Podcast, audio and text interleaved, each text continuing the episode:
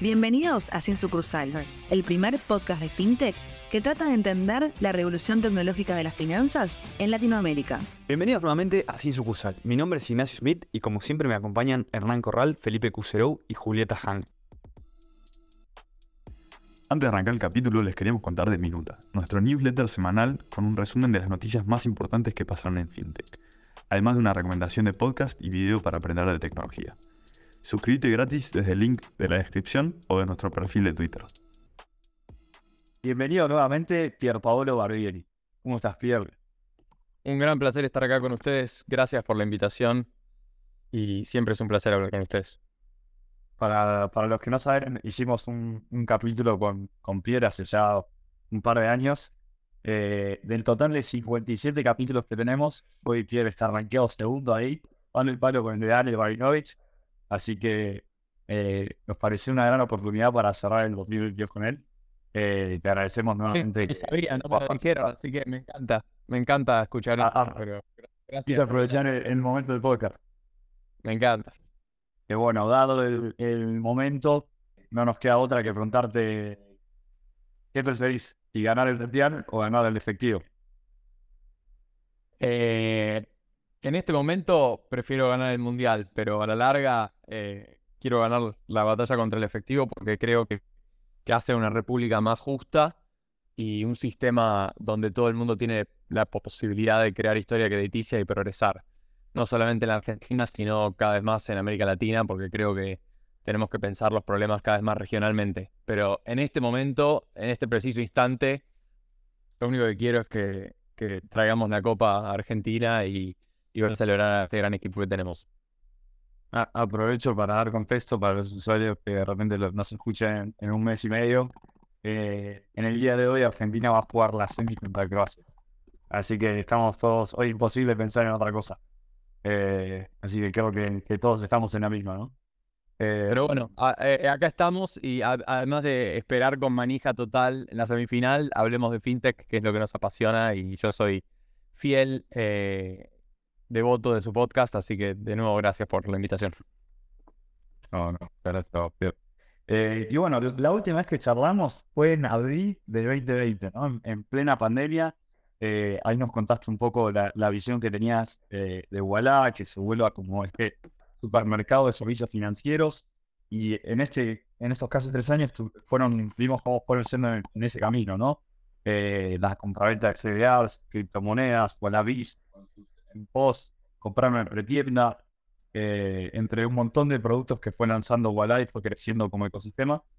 Además de nuevos países que también lanzaron entre medio. O sea, pasaron un montón de cosas en Walleye desde la última vez que hablamos. Eh, hablamos también con Maya Erisovich, ahí que todo Wallabies. Eh, ¿Nos dirías ya que, que, son un hipermercado fintech más que un supermercado? No, creo que es, es, el término incorrecto. Nuestro objetivo eh, es ser un ecosistema de, servicios financieros. La diferencia entre un hipermercado y un ecosistema es que en el hipermercado vos tenés un montón de productos para elegir, pero tienen poco que ver uno con el otro. ¿Por qué? Porque un eh, detergente es muy distinto a, a, unas galletitas.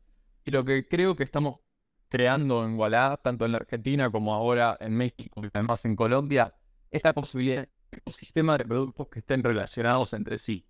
Entonces, los productos de que vos, eh, mencionaste nos acercan a todo un universo de pequeños comerciantes que además de necesitar una solución de cobro, también necesitan una tarjeta, que ya la tenemos, y productos de inversión, que ya los tenemos, y productos de crédito, que ya los tenemos y ahora también estamos haciendo préstamos para, para pequeñas y medianas empresas, y el día de mañana también otros servicios que también ya existen en el ecosistema para personas, pero cada vez más hacia comercios. Y lo mismo te lo digo de las, del lado de las personas, que los productos de inversión que vos mencionaste CDAs, pero también te mencionaría el producto de ARMED o el producto de cripto eh, o el producto de fondo común de inversión, se relaciona también con la historia crediticia que creamos en Wallah. Ya tenemos más de 5 millones de personas en todo el ecosistema de Wallah con su Score, que es nuestro sistema propietario de riesgo crediticio que creamos con toda la información que hace parte del ecosistema. Entonces las inversiones te ayudan a tener más barato y más accesible para más personas en más lugares. Y de esa manera diferencio lo que es un, hipermercado de un ecosistema donde los productos entre sí y ayudar al usuario a crear más y mejor historia financiera.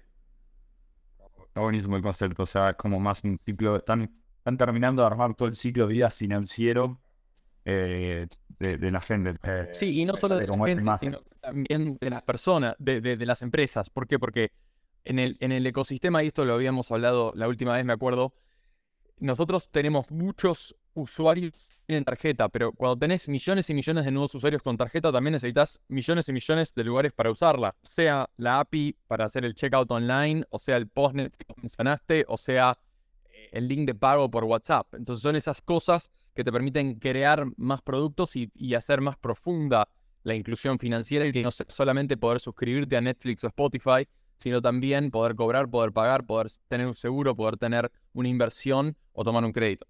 Eh, Y, ven un desafío muy grande a la hora de, porque, porque creo que, se entiende perfecto, pero a la hora de contar todo este, si querés, eh, esta propuesta de valor que, que se va ampliando cada vez más y que, y que ayuda a, tanto a las personas como a las empresas de distintos lugares a la hora de, comunicar todo esto.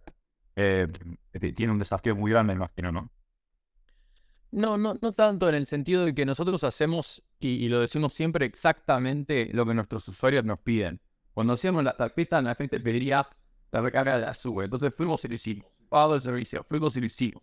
Mejorar el análisis de gasto, seguimos siendo la primera y además una de las pocas fintechs que se gastó en crear un muy buen análisis de gasto. ¿Por qué? Porque monetiza, no, porque no lo pidieron los usuarios, porque lo usan, porque el 30% que lo usa lo usa todo el tiempo para entender cómo gasta y dónde gasta.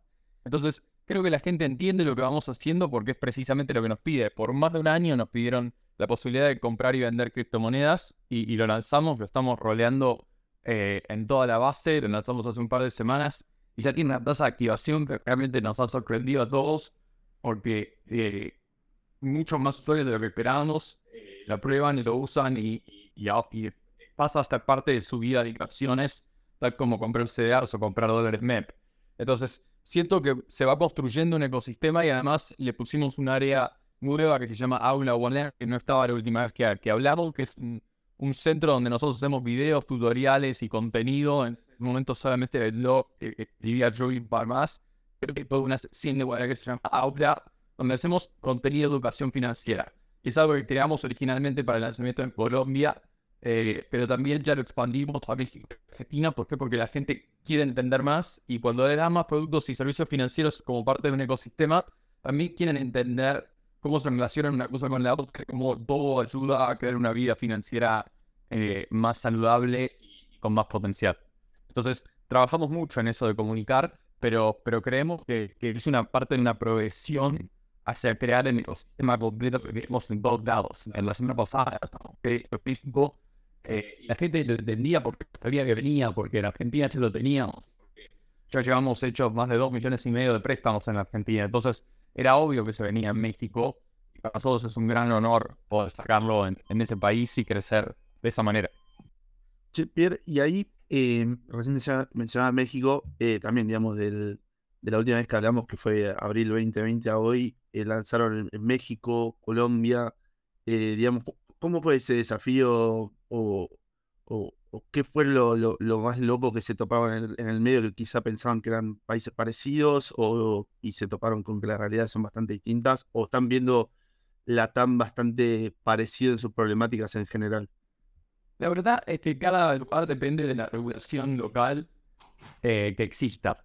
¿no? En México existe la ley FinTech eh, que divide el mercado entre tres tipos de estructuras. Los bancos, de los cuales hay solamente 48, las SOFIPOS, que son bancos rurales, de las cuales existen alrededor de 10 a 15, y después las ISPES, que son básicamente las PSP de Argentina, los proveedores de servicio de pago, que no pueden prestar, no pueden prestar depósitos, etcétera, etcétera, y tienen bastantes limitantes. Y en Colombia eh, no existe una ley fintech, pero sí existe una superintendencia de servicios financieros que tiene una reglamentación muy clara sobre qué se puede hacer y qué no se puede hacer.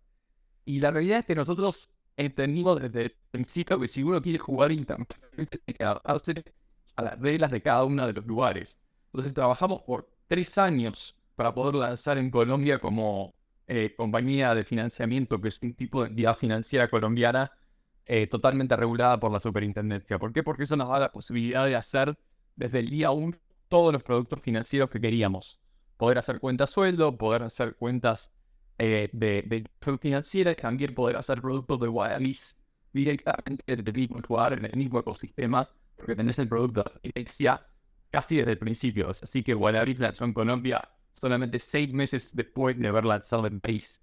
Y de la misma manera en México nosotros arrancamos trabajando vía una ISP, pero dado la centralidad de México para nuestra estrategia y el potencial de crecimiento de un país de más de 130 millones de personas, adquirimos un banco y firmamos un co-earning con ese banco para poder emitir nuestra tarjeta directamente desde el banco ABC Capital. Y eso nos permite, como te decía antes, la última semana, haber lanzado créditos desde la estructura del banco, que te permite tener acceso a, financiamiento mucho más accesible y mucho más escalable que hacerlo con líneas de financiamiento externo que dependen de las vicisitudes del mercado financiero internacional.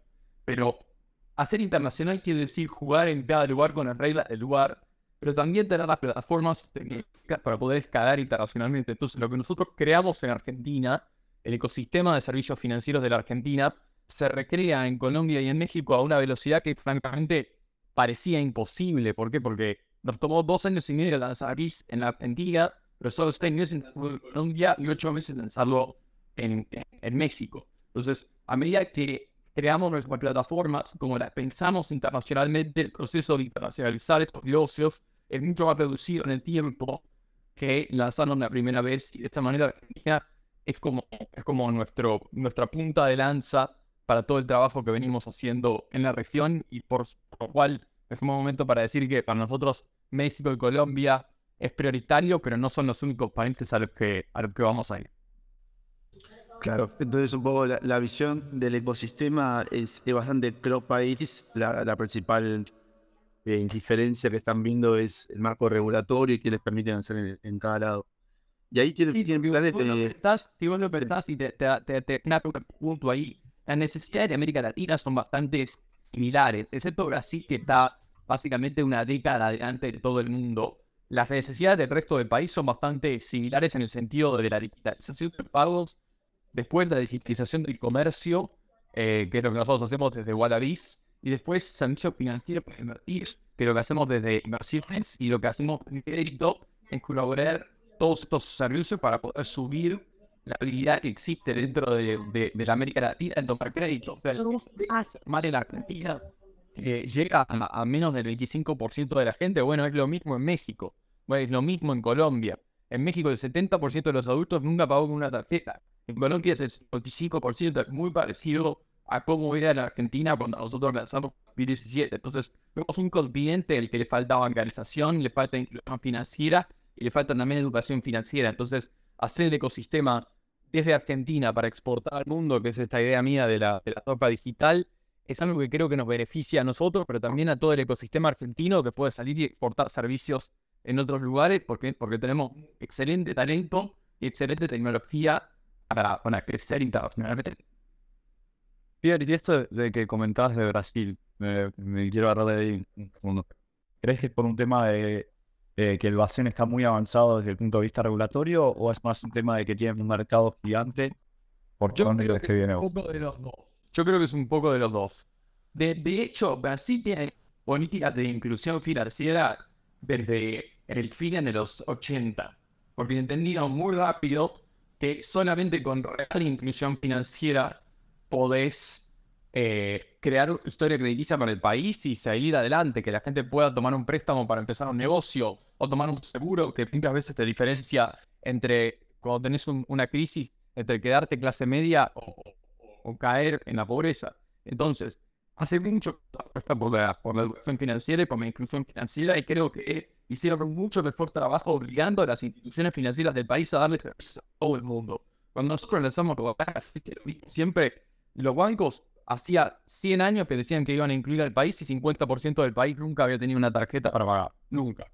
Entonces, creo que Brasil venía muy adelantado en eso y hace alrededor de 12 años también empezó una revolución por la cantidad de dinero de, de, de cápita de ideas locales que llegaron a Brasil para desarrollarla. Y ahí nació, por supuesto, la mejor fintech del continente, Nubank, y después también eh, Creditas eh, NON, eh, C6, y después también el regulador ayuda a esa, gran creación con iniciativas como PIX, que, agarró todo lo que se había aprendido en India con UEI y lo expandió eh, haciendo pagos instantáneos y de bajo costo para todo el mundo. Entonces así que ahora PIX empieza a usar fuera de Brasil, sí que el regulador lo haya visto. El otro día veía como alguien posteaba, Ignacio Carballo posteaba en Twitter, ver carteles de pizza en San Telmo.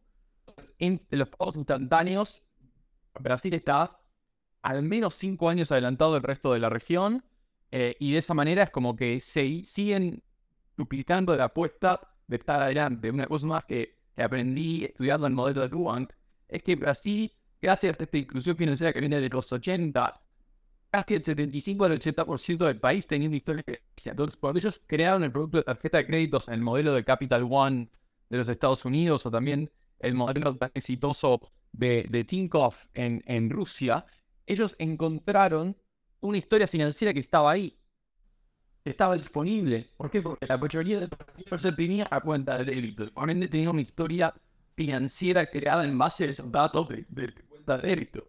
Mientras que en la Argentina o en México o en Colombia o en Perú, más del 50% de los adultos en todas esas geografías nunca tuvieron una tarjeta de débito que usaron para pagar algo. Con lo cual no tienen una historia crediticia, con lo cual si le querés hacer una tarjeta de crédito, no sabes si podés dársela o no, porque no tienen esa historia crediticia que vos necesitas para crear ese primer préstamo que te empieza el camino hacia, hacia la digitalización y hacia la, el- hacia la, la inclusión financiera, ¿se entiende? Está, está, está clarísimo y ahí sin duda que tenemos un, un gap contra Brasil y creo que, que ojalá se cierre pronto. Ahora que te quería cambiar un, un poco el, el punto y volver a algo que sacaron hace poquito, que es el tema cripto, que Sí. Digamos, bastante, bastante revolucionario, ¿no? Porque, digamos, por lo menos eh, eh, creo que era algo que como vos decías recién, todo el mundo te lo pedía, pero quería preguntarte cómo ves el escenario cripto ahora, eh, en este invierno cripto, con todo eso que pasó con Luna, FTX. Sí, primero que nada, yo le veo un gran futuro. Y es algo donde, voy a, voy a decirlo al principio, yo era muy escéptico, varios de nuestros inversores y amigos y gente que respeto mucho eran muy pro cripto y yo era muy escéptico desde el lado de mi perspectiva como, como historiador. Eh, he cambiado mi posición en ese sentido y he evolucionado mi posición a, a creer que cripto tiene un rol importante, pero no absolutista en el futuro de las finanzas. ¿Qué quiero decir con esto? que, que cripto va a ser parte del sistema financiero del futuro. ¿Va a ser todo el sistema financiero del futuro? No, no creo eso. ¿Va a reemplazar la moneda fiat? No, no creo eso. No creo que ningún Estado permita que exista un ambiente descentralizado y no regulado que tome el control sobre las finanzas. ¿Por qué? Porque esencialmente el Estado moderno eh, que, que, que emerge después del Tratado de Westfalia tiene el monopolio sobre dos cosas. El uso de la fuerza dentro del territorio nacional y el, el- el uso, eh, o sea, la creación del dinero. Entonces, en ese sentido, no creo que el Estado permita que em, perder ese monopolio. Sin embargo, sí creo que cripto va a existir, va a ser parte del futuro, tiene usos muy buenos eh, tecnológicamente que son súper útiles para, para la mayoría de la gente, especialmente en países eh, emergentes como, como los países de América Latina que ingresos medios. Y entonces yo creo que tiene que ser parte del ecosistema, pero no creo que vaya a reemplazar a todo el mundo fiat. Entonces, no creo que podamos cerrar el Banco Central y, y- y hacerlo museo. Eso no creo que vaya a pasar.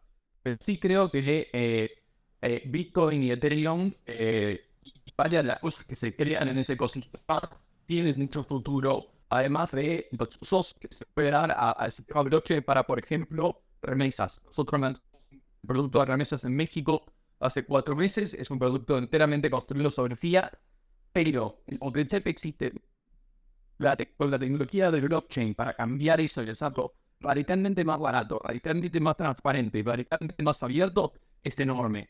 ¿Está listo todo? No, pero creo que allá vamos y creo que hay gente que sí va a querer tener cripto y activos cripto en su portfolio. Por ende, lo ponemos en el ecosistema y hoy está disponible para cada vez más usuarios de WhatsApp por la cantidad de gente que somos, que ya somos más de 4 millones en Argentina, eh, más del 12% del país tiene WhatsApp y más del 25% de los jóvenes tienen WhatsApp. No lo pudimos abrir a todo el mundo día porque nos colapsaban los sistemas. ustedes saben cómo es esto, así que lo lanzamos hace dos o tres semanas y cada semana vamos sumando más usuarios a, la posibilidad de, de usar OneX, que es nuestra plataforma cripto. Pierre, te quería repreguntar sobre lo que acabas de decir de, o sea, que va a convivir el mundo cripto con, con el mundo fiat de alguna manera, pero si realmente queremos hacer escalar incluso remesas eh, que, que hoy lo tienen montado sobre fiat, ¿qué tiene que pasar para que se masifique esa opción del mundo cripto en usos que hoy los tiene totalmente dominados la moneda fiat? Creo que claridad, claridad regular. Yo creo que en la interacción del mundo eh, fiat con el mundo cripto es muy poco claro en la mayoría de los lugares y la falta absoluta de regulación crea problemas. Eh, vuelvo, vuelvo al comentario de Hernán o sea, lo de, lo de Terra no debería haber ocurrido. SEX es un fraude. Es un fraude porque es usar los fondos de los clientes para tradear. Y tristemente FTX no es el único lugar que hacía eso y yo lo escrito públicamente, que cuando alguien te dice que algo es un plazo fijo, yo no puedo decir que algo es un plazo fijo si no tengo un plazo fijo de una entidad financiera porque se protege a los financieros que le mientan de manera. Entonces, cuando alguien te dice, te garantizo 100% en dólares, en cripto, en tu cuenta, o, o no está garantizado o no son dólares. Y en el caso de FTX se probó que era totalmente un fraude porque estaban usando literalmente para tradear la guita de los depositantes. Entonces, en ese contexto, creo que necesitamos claridad regulatoria para que los buenos usos de cripto, como lo que decíamos de las remesas, eh, existan, se usen, crezcan y además se protejan a los usuarios de eh, claras violaciones de la, de la seguridad jurídica de los depositantes, como es el caso de FTX. ¿Y, ves posible que, la regulación llegue a... O sea, porque creo que viene habiendo un patrón general que la tecnología avanza mucho más rápido que la regulación, ¿no? Eh, y, es como... Creo que se viene con varias tecnologías este mismo problema quizás. Sí, yo creo que, que es verdad eso. Eh, la tecnología se mueve muy rápido, pero creo que hay ciertos casos, no es la primera vez en la historia que eso ocurre. Eh, también ocurrió en otras revoluciones financieras, o por ejemplo con, con eh, el, boom de los tulipanes, en la burbuja de los tulipanes, o eh, el South Sea Bubble eh, en, en, el siglo XVIII. o sea, la tecnología avanza, la, la, ingeniería financiera avanza, llega un punto donde la, la, la, regulación hace catch up. y yo creo que la regulación también tiene que permitir ese desarrollo tecnológico. Creo yo no quiero que la regulación mate blockchain. Hay regulaciones muy inteligentes, como por ejemplo la regulación del Reino Unido, la regulación de Singapur, permiten a cripto existir, que además permiten a los inversores invertir en cripto. ¿Por qué? Porque hay seguridad regulatoria y jurídica para los proyectos cripto, pero al mismo tiempo protege al usuario financiero especialmente a los que no conocen de cripto, de protegerlos de mentiras o protegerlos de fraudes. Entonces yo creo que después de lo de FTX, no va a quedar otra que, los reguladores en Estados Unidos finalmente decían de quién es responsabilidad regular cripto, eh, que creo que va a terminar del lado del SEC, definir qué es un, activo financiero y qué no, o sea, qué es un commodity, qué es una, un security, y ahí proveer un marco legal para que todos lo podamos operar y después eso tiene que hacer cascadas de otras regulaciones, ¿no? Porque eh, en Argentina hay muchos países. ¿Qué puedes hacer en cripto? ¿Qué no puedes hacer en cripto? México lo mismo. En Colombia han decidido hacer un sandbox regulatorio que yo celebro siempre. ¿Por qué? Porque es una excelente manera de, tener innovación y tener tecnología, pero al mismo tiempo eh, que exista en un lugar donde, eh, donde le dé seguridad al regulador de que, de que nadie va a sufrir malas consecuencias. Entonces yo creo que finalmente vamos a ir hacia un mundo así y yo creo que, por ejemplo, la regulación del Reino Unido, de cripto es muy inteligente porque promueve el desarrollo de la industria sin, sin matar la innovación. Está, buenísimo, creo que es, es un, silver lining, o sea, está un poco en la sensación de que aprendimos por las malas, pero creo que en el fondo... Pero siempre aprendemos por las malas, ves historia financiera siempre aprendemos por las malas. O sea, porque esta idea de que, ay, no, nosotros vivimos en un mundo descentralizado, libre, eh, y feliz y de repente Sam Backman-Fried agarra toda la lista de los opositantes y se pone a tradear con eso. Después dice lo peor de todo que dice que no sabía nada. Entonces, eso es exactamente en los fraudes de, de- del, del- del siglo XIX de las, de las instituciones de shadow banking en Estados Unidos, calco por calco. Entonces, creo que eventualmente eso, eso se hace catch up y creo que es bueno para la industria, no es. No. So, eh, esto, esto me, remonta un poco a, a todo, todo este tema regulatorio y todo, a, a un podcast que escuché hace poco de, de este Rogan con, con Elon Musk y con todo el tema de inteligencia artificial, ¿no? Y justo ahora con toda la explosión de, de OpenAI que, que llegó al a los 5 millones de usuarios en, eh, digo, al millón de usuarios en 5 días, eh, básicamente Elon tiene el miedo de que se convierta como en Ter- Terminator, más o menos. Eh, ¿Vos, vos cómo, cómo ves todo este tema de la tecnología de, de inteligencia artificial? ¿Ves que vamos a terminar acoplándola a todo lo que es el mundo fintech? ¿Ves que hay un posible riesgo ahí también desde, desde un punto de vista regulatorio? Yo creo que lo de, lo de Terminator está muy lejos, gracias a Dios. eh, es como- o sea, no, no, no creo que tengamos una, una cosa de la apariencia de, de poder cognitivo eh, y, de, y eh, de, de la conciencia. O sea, una cosa es aparentar consciente con el lenguaje, mostrar apariencia de conciencia y otra cosa es tener conciencia. Es radicalmente distinto. Creo que eh, todo el mundo está de acuerdo y los expertos están que estamos lejos todavía de esa, de esa superinteligencia. Hay un, libro, libro muy bueno de eso, Superintelligence. Pero, pero más allá de la de Terminator, yo creo que AI es un mundo que va a haber muchísima inversión, muchísimo desarrollo y creo que va a automatizar muchas tareas y muchos, eh, y muchos roles que creo que, que son totalmente aplicables a, a muchas industrias, desde el e-commerce a la educación, al cripto y por supuesto a fintech. Entonces nosotros, por ejemplo, estamos, estamos trabajando mucho en, en el desarrollo de, de estas herramientas y tenemos un par de en datos. Eh, nosotros empezamos a experimentar con, eh, y esto lo he hablado antes, pero nosotros empezamos a experimentar con eh, ciertas respuestas en el chat de Walla que pueden llevarte sin la, la, la, la presencia de, de un agente humano a la respuesta que vos querés. Entonces, si nosotros sabemos eh, que vos querés claridad sobre cómo cargar tu Walla o, o dónde ir a Walla, eso no necesita un ser humano. Y es repetitivo y aburrido para la gente tener que hacer eso. Y nosotros queremos dar servicio más horas que las instituciones bancarias tradicionales y además más días en la semana. Entonces, para que sea paradójicamente más humano el trato, automatizamos esa parte de si vos querés saber dónde se carga Wallah, cómo se carga Wallah, eh, cuál es el límite en efectivo o eh, cómo hacer un- una transferencia hacia el cortau. Eh, y por cierto, eh, también quiero automatizar que, bancos siguen limitando el cortau. Eh, eso se te da esta información sin necesidad de, una persona. Y este es solamente el comienzo. Porque el día de mañana, cuando vos tenés, por ejemplo, Walla Score, que te permite tener acceso a tasas más bajas y, y- y- y periodos más largos de repago, podés ir creando una crediticia donde podemos, gracias a la inteligencia artificial y el machine learning, automatizar tu, tu- tu viaje financiero, o sea, tu, tu, tu escalera crediticia hacia productos eh, con más plazo y menos tasa. Entonces, esto creo que es un mundo que va a explotar, que va a crecer muchísimo en la próxima década y, es el principio. Así que si alguien está escuchando y duda qué, qué estudiar, creo que estudiar ciencia de datos eh, es, algo, es algo que va a tener un increíble futuro.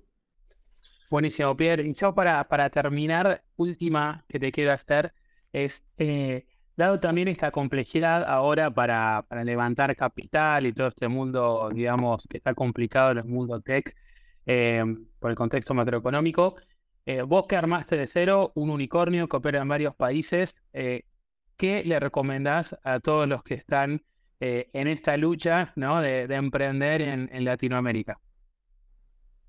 Bueno, antes que nada, que sigan adelante, porque emprender en Latinoamérica es hermoso. Nosotros tenemos eh, la mitad del, del PBI de China y una población más grande que la de India. Y estamos muy subinvertidos y cada vez hay más capitales internacionales buscando crecimiento. El crecimiento real, América Latina tiene todo, tiene ese potencial y además tiene gran talento. Especialmente en lugares como en Argentina, pero no solamente en Argentina. Vez hay más, talento increíble en Brasil, en Colombia, en México, en Perú. Eh, creo que pero, pero yo el año pasado empecé un fondo eh, de inversión para apoyar esas ideas que se llama 17 Sigma, que era Bianca Sasuni y ya tiene eh, varios miembros en el equipo buscando esas inversiones y cada vez hay más. Segundo, obviamente se vienen tiempos más complicados cuando hay una suba de tasas. eh, creo que el costo del dinero sube y por ende hay menos posición de, de invertir y, y creo que primero baja la exposición hacia los países más riesgosos y por definición y dada la situación macroeconómica en muchos de nuestros países, especialmente la Argentina, el apetito inversor de ir hacia sectores más frontera de las baja. ¿Por qué? Porque el costo del dinero, tanto en, en Estados Unidos como en Reino Unido, como en, en, en Europa, subió. Y eso es natural y pasa y es cíclico y, y- y no- va a durar para siempre. Pero creo que va a ser más importante no solamente mostrar el potencial de usuarios, el potencial de crecimiento, sino también el potencial de monetización de las ideas, el time frame de monetización de las ideas, cuánto va a tardar en esa monetización y finalmente cuándo se va a llegar a el balance. Y el balance que solamente tener un margen bruto positivo, vas a poder hacer de las empresas algo autosustentable que no necesita capital de los inversores todos los años para funcionar y para crecer. Y yo me acuerdo que, que en 2017, cuando lanzamos Wallah, eh. Y obvio, hacer un proyecto de este tamaño que solamente funciona en escala, requiere millones de usuarios y, y- y muchas líneas de producto para, para lograr llegar al balance, especialmente cuando haces las tarjetas cuando el resto compra, cargo de apertura, cargo de, de renovación, que de alguna manera o de otra increíblemente siguen vivos en 2022. Entonces, creo que la gente va a estar menos dispuesta a esperar. Yo en ese momento dije que íbamos a tardar 7, 8 años.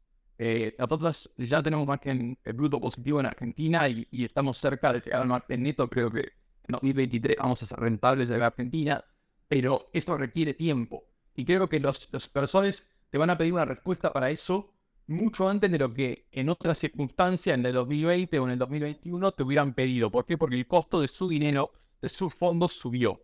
Y creo que eso cambia la dinámica, pero no deja de lado la oportunidad, porque sí que a los grandes proyectos, con grandes ideas, con camino a usuarios y además caminos de la monetización, hoy y vas capital, porque el mundo está destrozado de innovación, hay mucho dinero en busca de grandes ideas tecnológicas y finalmente en países como América Latina, donde hay poca competencia y, y jugadores incumbentes, lentos y, y, y poco innovadores, la, la, la potencialidad de disrupción es altísima.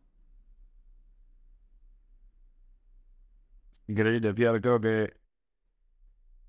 Sí, está, está, está buenísima la respuesta. Creo que no- nos recorriste por, por toda la cancha un poquito. Vimos hasta, digo, vimos un, un poco de la versión Pierre, historiador incluso.